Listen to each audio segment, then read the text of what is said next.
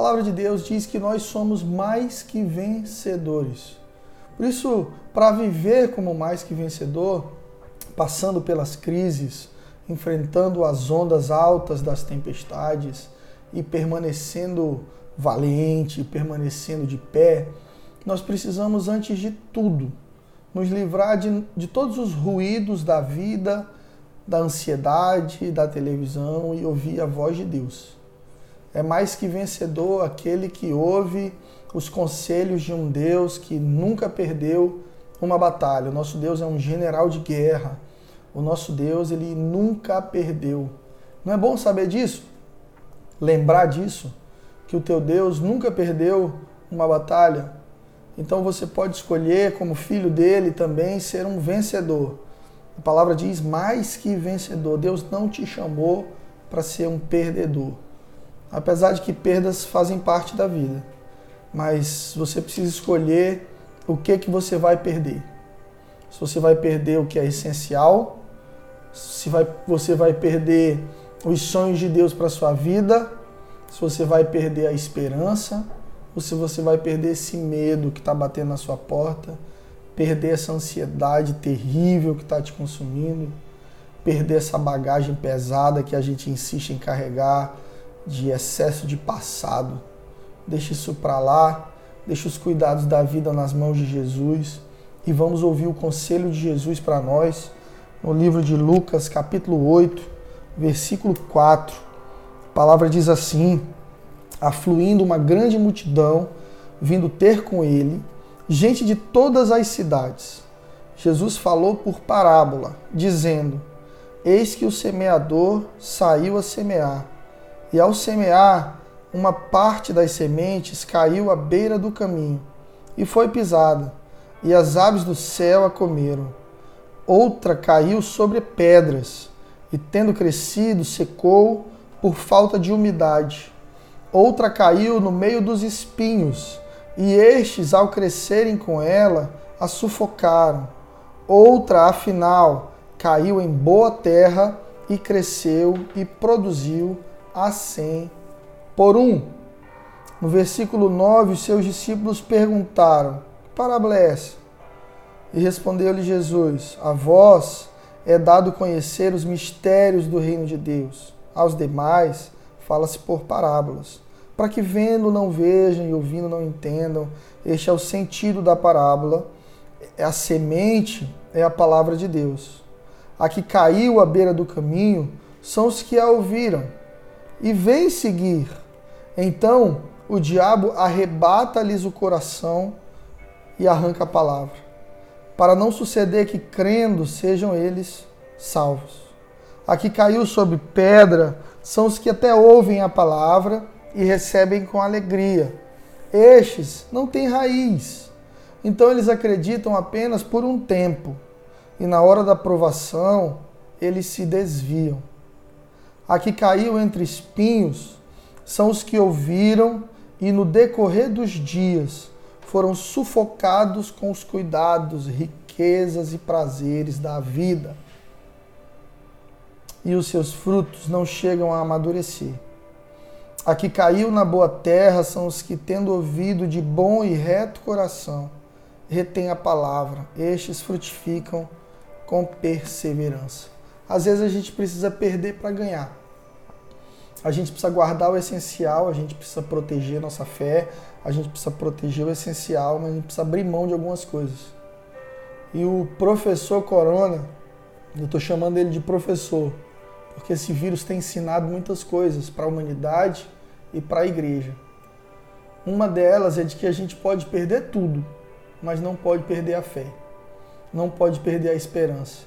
E de que, ainda que tudo passe, o nosso Deus nunca passa precisamos manter a nossa esperança e o nosso coração no Senhor, entendendo que muitas vezes até algumas coisas que perdemos cooperam para o nosso bem. Você lembra que a palavra diz que todas as coisas cooperam para o bem daqueles que amam a Deus? Quando a palavra diz todas as coisas, são todas as coisas. Pastor, então aquela situação que me doeu muito, então a solidão que eu estou sentindo, Então, o medo que eu estou sentindo, Deus pode pegar todas essas coisas e virar ao teu favor. Para que você entenda que você depende dele, para que você entenda que ele te ama acima de qualquer circunstância e para você e para que você entenda que todo mundo pode te deixar, mas o Senhor não vai te deixar. Para ser mais que vencedor, a gente precisa aprender a perder. E te falando isso, eu lembro de uma história de um sábio que precisava levar o seu discípulo a um novo nível de sabedoria e entendimento. Então ele pega aquele rapaz e vai andando pela vila, até que num lugar distante ele chega num casebre pobre, com umas criancinhas sem roupa na frente, e um senhor muito mal vestido ali roçando, e ele olha para dentro daquela fazenda e havia uma vaca. Então ele chama uma das crianças assim, mais de mais idade, e pergunta: "Vocês vivem de quê?" E aquela criança diz: "A gente vive da vaquinha, do que ela produz. Tudo que ela produz é o sustento do meu pai. Meu pai fica aqui arando a terra e cuidando das coisas, enquanto a gente vai cuidando da vaquinha." O sábio pega o seu aprendiz e diz assim: "Pega essa vaca e empurra ela no precipício." Perdão. Pega essa vaca, joga ela no buraco Aquele menino olha horrorizado para o mestre e diz: Você está maluco? Como é que eu vou fazer isso com a única fonte de renda daquela família? Você está louco? Não, isso, isso é. Você está provando é o meu amor pelas pessoas. Você não está provando minha sabedoria. Então aquele professor, aquele mestre insiste e se responsabiliza e diz para ele: vai lá e derruba, que eu me responsabilizo. E aquele jovem, num dado momento da noite, pega a vaquinha empurra no precipício, a vaquinha sai rolando, infelizmente morre. E aquele jovem sai se sentindo um monstro, volta para sua escola e vai conversar com o mestre. Depois de seis meses ele já não lembrava mais daquela família, mas o mestre pega na mão dele e diz: Vamos ali comigo. Chega lá, não havia mais aquele casebre, agora havia uma grande casa, muitos animais, uma fazenda bonita com uma porteira, o nome da família. E aquele jovem diz: provavelmente aquela família morrendo de fome foi buscar um outro lugar, uma outra forma de viver.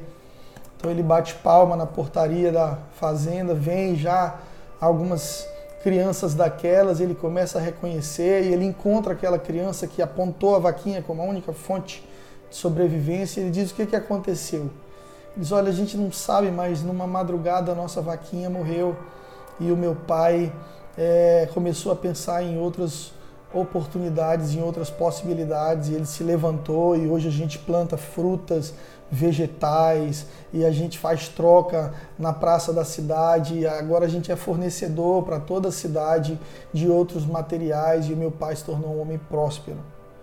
E aquele sábio sai caminhando com, com o seu aprendiz e diz para ele: Você entendeu que às vezes a gente precisa perder para ganhar? E é justamente essa a grande lição que eu tiro de todo esse momento. Que a gente precisa muitas vezes perder a liberdade, ficar trancado em casa para valorizar quem está em casa. A gente passa por essas mesmas pessoas o dia inteiro, dá dois beijinhos, um abraço, resolve conta, resolve problema, fala de tudo, mas não tem tempo para se olhar, não tem tempo para se notar, não tem tempo para falar de sonhos, não tem tempo para falar de projetos não tem tempo para falar de futuro e não tem tempo para falar de Deus. Deus está voltando às mesas das nossas casas e aleluia por isso.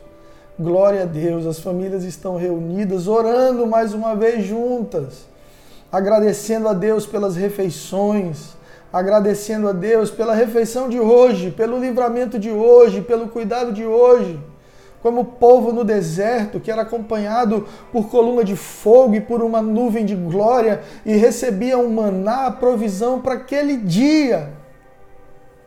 Sim, Deus cuidou de nós hoje.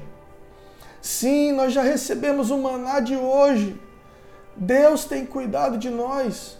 Precisamos atentar, abrir os nossos corações à boa semente da palavra.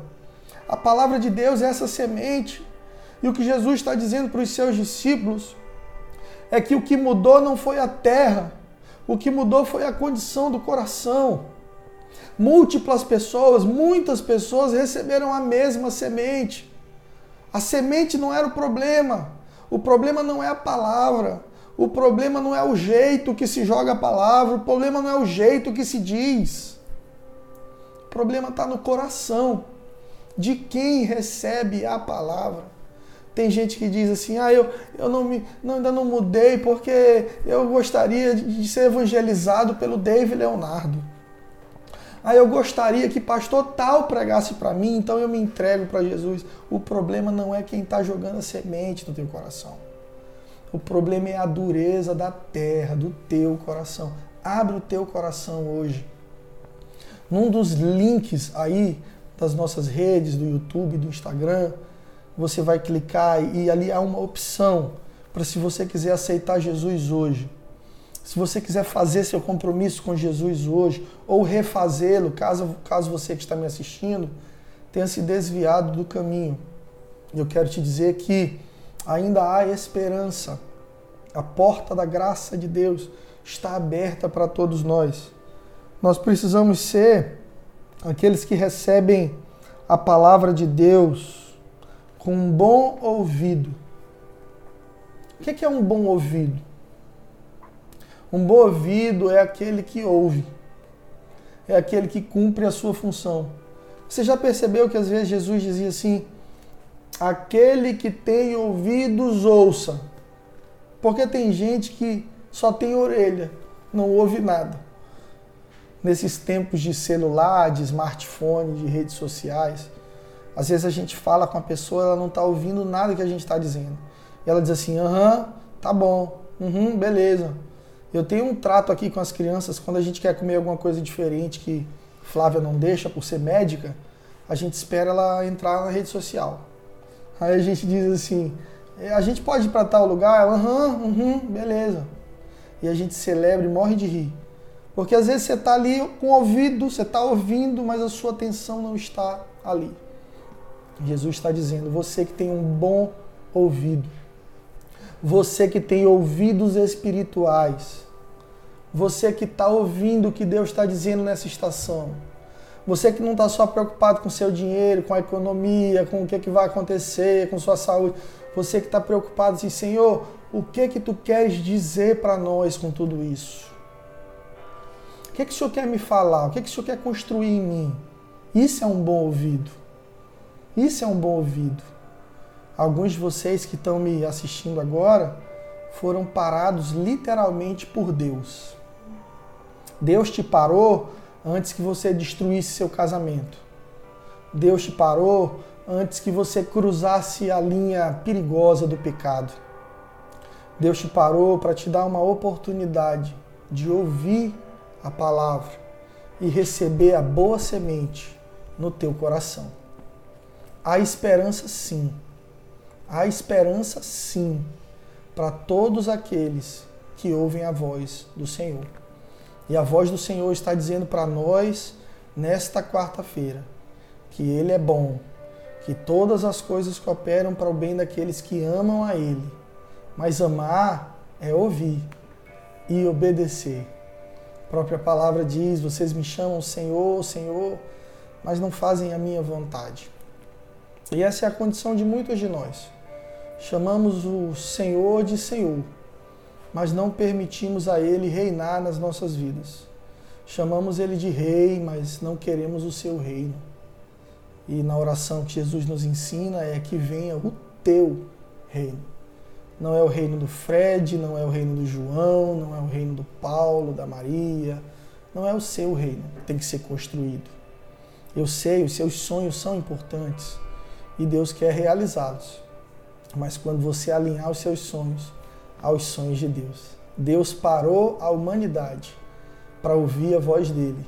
E a voz de Deus está ecoando nas nossas casas, dizendo: voltem para mim, voltem a ouvir a minha voz, Parem um pouco as programações de vocês. Parem um pouco as festas de vocês. Me deixem falar com vocês. Fala conosco, Senhor. Nós abrimos o nosso coração nessa noite para ouvir a tua doce voz. Fala comigo. Fala com a tua igreja. Fala com o teu povo, Senhor. Queremos te ouvir. Eu oro também, Senhor, por todo aquele que agora na sua casa está sofrendo, seja qual for a necessidade, seja qual for a enfermidade, seja qual for a dor, eu quero liberar bálsamo, cura, saúde sobre a tua vida, no nome de Jesus. O Espírito Santo me diz de, de uma pessoa que tem tido ataques de pânico em casa. Eu quero liberar paz sobre o teu coração agora. É uma mulher. Eu quero liberar paz sobre você, irmã, agora, em nome de Jesus. Você que tem tido ataques de pânico, você que tem duvidado do que Deus prometeu, do cuidado de Deus, você que está preocupada, você está tendo ataques de pânico. Eu quero decretar paz sobre você agora, no nome de Jesus. Vamos ser igreja, aqueles bons ouvintes, aqueles que têm um bom ouvido e uma disposição de coração para receber a semente da palavra do Senhor. Eu creio com todo o meu coração que daqui mais uns dias todos nós voltaremos à vida normal. Vamos voltar às nossas vidas, trabalho, vamos viver. Mas eu te pergunto, o que que Deus gerou em ti nesse tempo em casa? O que que o Senhor conseguiu forjar no teu coração nesse tempo que você ficou em casa? Não fique somente nas redes sociais. Eu sei que é muito bom as lives, mas não se entupa de redes sociais e lives. Pegue sua Bíblia, feche a porta do seu quarto e vá desenvolver um bom ouvido na presença de Deus. Eu amo cada um de vocês e eu falo isso fundamentado no amor de Cristo. Que o Senhor te abençoe, que o Senhor te guarde, que a mão poderosa do Senhor esteja estendida sobre a tua casa. Ele é a tua provisão, ele é a tua paz, ele é a tua saúde, ele é o cuidado sobre ti. Nunca duvide disso. Em nome de Jesus. Amém.